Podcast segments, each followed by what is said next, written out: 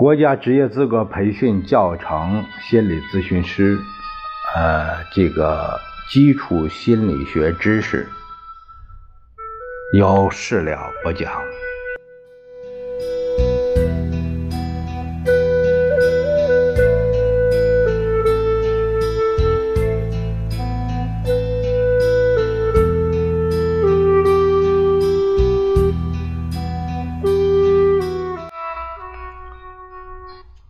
我们这一节来看看第一章基础心理学知识，呃，第三节感觉、知觉。我们先看看，这是第三单元，就是各种感觉。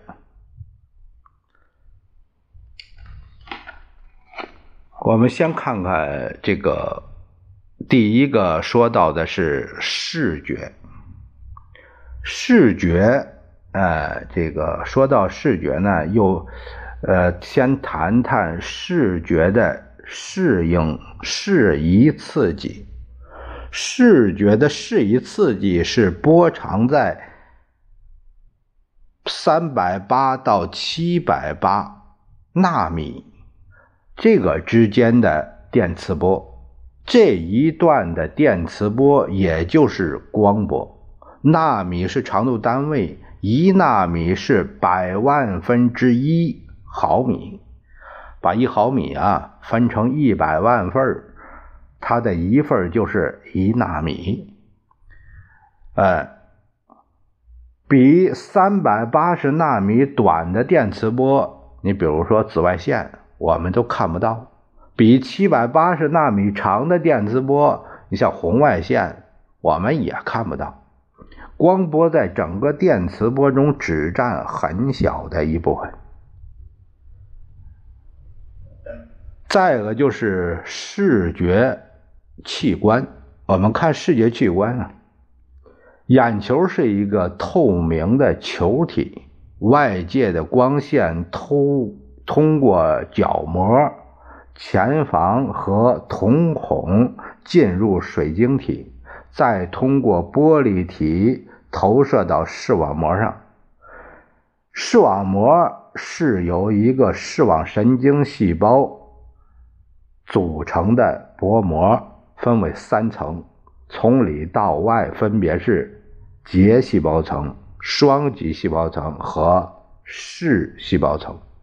视细胞层是由直接接收光刺激的视觉细胞形成的。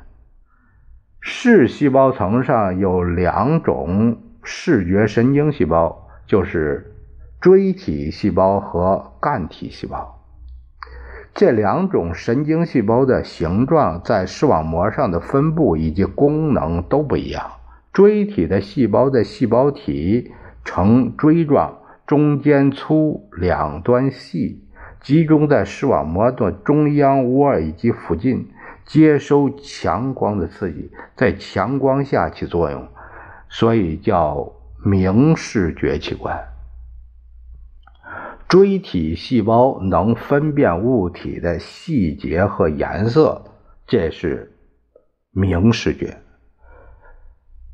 干体细胞的细胞呈杆状，就是干体啊，这个就是杆体、杆体，呃，就是呃，光杆司令那个杆啊，这因为它是儿化音了，我就它这个杆体啊，杆体细胞这个细胞呈杆状，就像一根棍儿，上下一样粗，集中在视网膜的边缘以及附近，对弱光。敏感，所以叫暗视觉器官。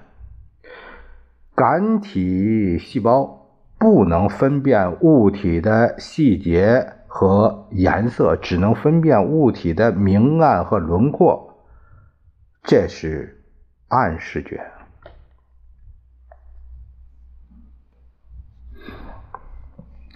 从视网膜出来的视神经最终。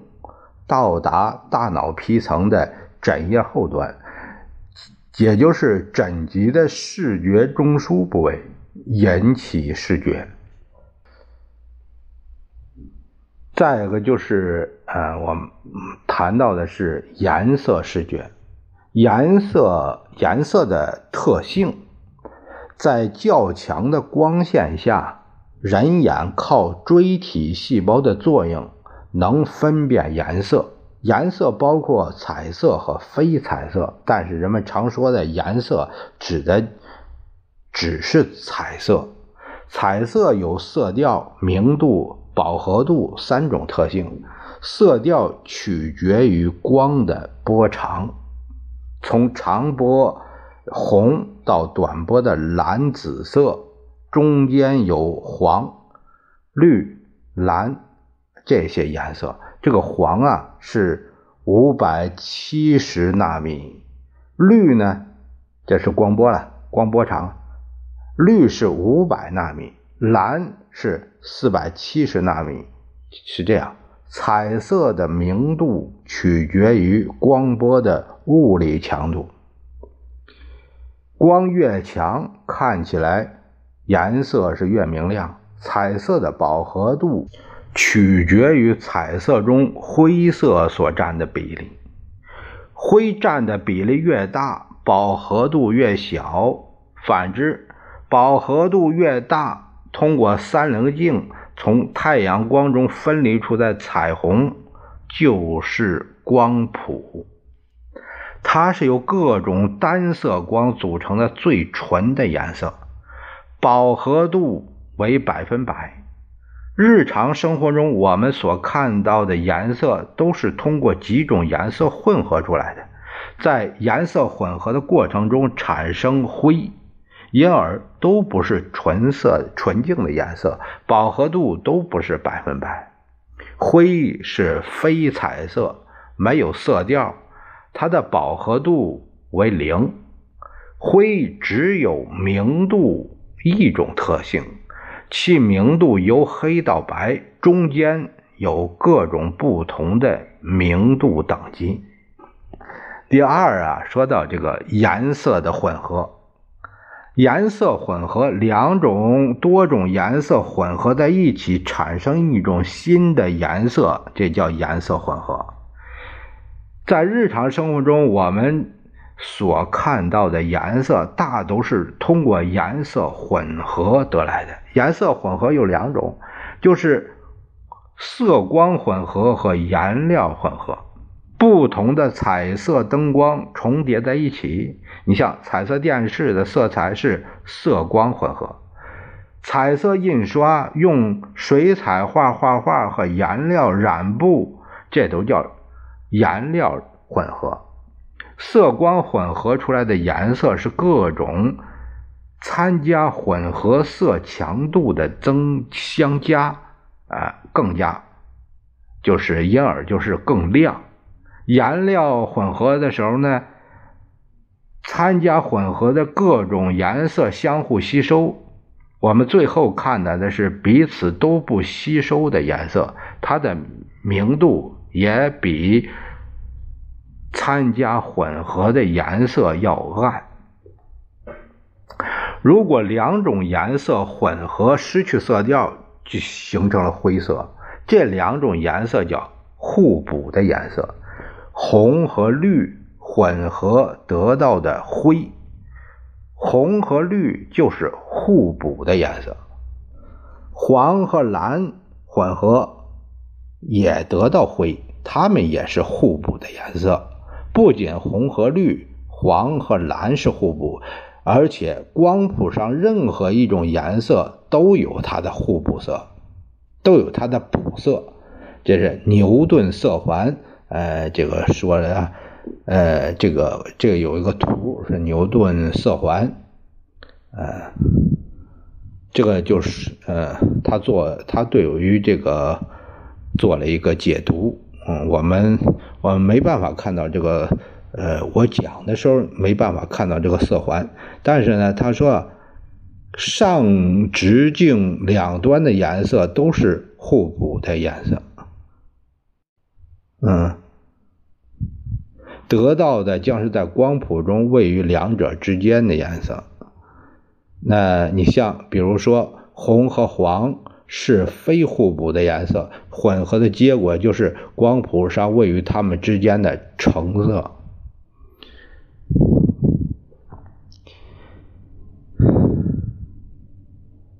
颜料混合和色光混合的结果，它是不一样的。比如，比如说，在色光混合中，黄和蓝是互补颜色，但是颜料混合的时候，黄和蓝混合产生的不是灰，而是绿色。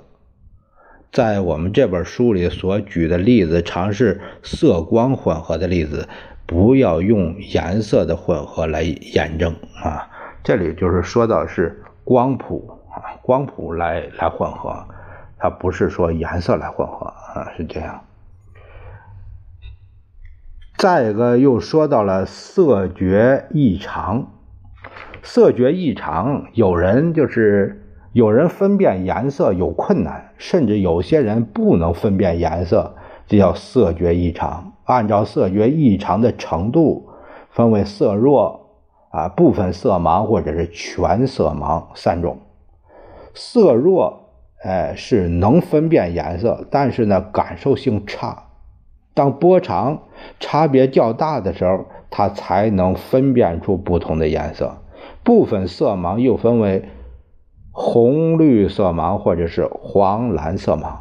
红绿色盲的人看不见光谱上的红和绿，但能看到黄和蓝。光谱上红和绿的地方。他看到的是不同明暗的灰，黄蓝色盲的人看到的是红和绿，但看不到黄和蓝。光谱上黄褐蓝的地方，他看到是不同明暗度的灰。全色盲什么颜色都看不见，他就看到不同呃这个明暗度的灰啊，色觉异常。这样的人察觉不到自己色觉上他有缺陷，别人也难以发现，因为有色觉缺陷的人对明度非常敏感，他们能分辨很细微的明度上的差别。虽然他们和正常人所说的这个物体颜色是一样的，但是他们看到的是物体的明度。而不是物体的颜色，他们向正常人学到了用某种颜色的名称来称呼他所看到那种明度的这个物体的颜色。这个过程是在儿童成长时期完成的，非常自然。他不知道，别人也不会发觉。你比如说，我们常看到树叶是绿的，甚至把春天这个。树叶说成是嫩绿的，他和别人的称呼是一样的，但他不知道别人看到的和他看到物体颜色并不一样。只有用检查色觉异常那个工具，你像十元式的色盲检查图表，才可以检查出色觉的缺陷和其他的种类。这个检查色觉异常的工具啊，它依据的原理就是在一张图上，这个图的颜色和它这个背景颜色的色调是不同的，但它们的明暗度完全一样。对于这个明暗度相同、色调不同的颜色，有色觉这个差系呃缺陷的人就分辨不出来颜色来了，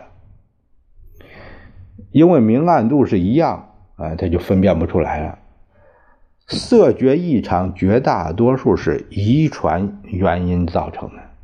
遗传的途径是男孩是外祖父通过妈妈传给自己，男孩的姥爷是，那他就会是。外祖父是色盲，妈妈仅仅是遗传因素基因的携带者，他自己，他自己能。分辨颜色是隐性色盲，而不是色盲。他只是把色盲的遗传基因传给儿子，而不是传给女儿。如果外祖父是色盲，爸爸也是色盲，外祖父是色盲，爸爸也是色盲，这会儿女孩才会是色盲。所以啊，色盲中女性色盲的人数仅仅是男性色盲人数的十分之一。它多了一项就是条件，就等于，啊，我们今天说了一下这个色觉，呃，抱歉抱歉，不是色觉啊，啊，这得好色了啊，是视觉。我们说了一下视觉，下一节呢，我们再说一下，呃，了解一下听觉。下一节咱们再会。